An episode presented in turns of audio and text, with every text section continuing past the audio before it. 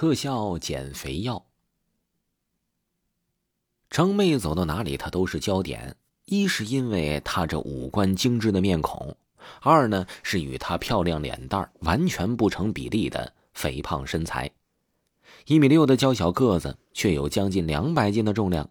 初次见面的异性，第一眼或许会沉沦在张妹的美颜之下。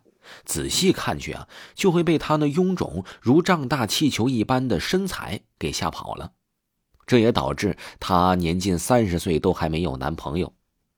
张妹呢，这不善交际，她注册了许多的社交平台，在这里遇到了一个令她倾心的男人，是事业有成、有车有房、有身高有长相，张妹完全被他迷倒了。两个人在网络上聊了半年的时间，她倾心的男人要求见面。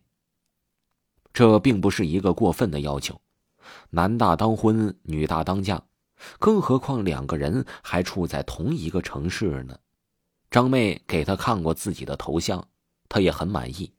可是张妹担心了，如果他看到了真实的自己，一定会转身就走。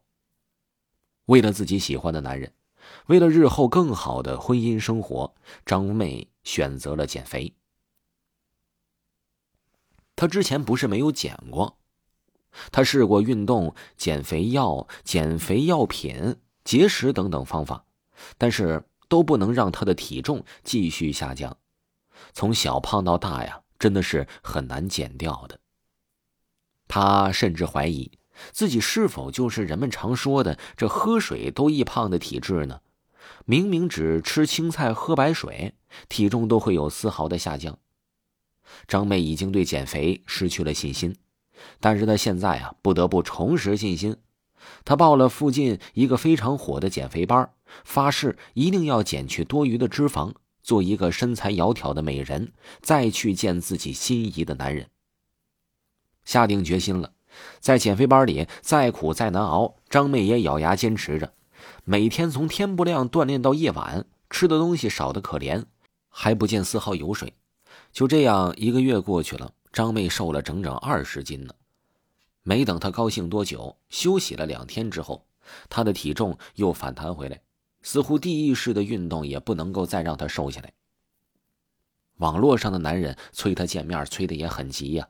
张妹急的那是焦头烂额，一度自暴自弃。这时候，她在街上偶遇了减肥班的丽丽。天哪！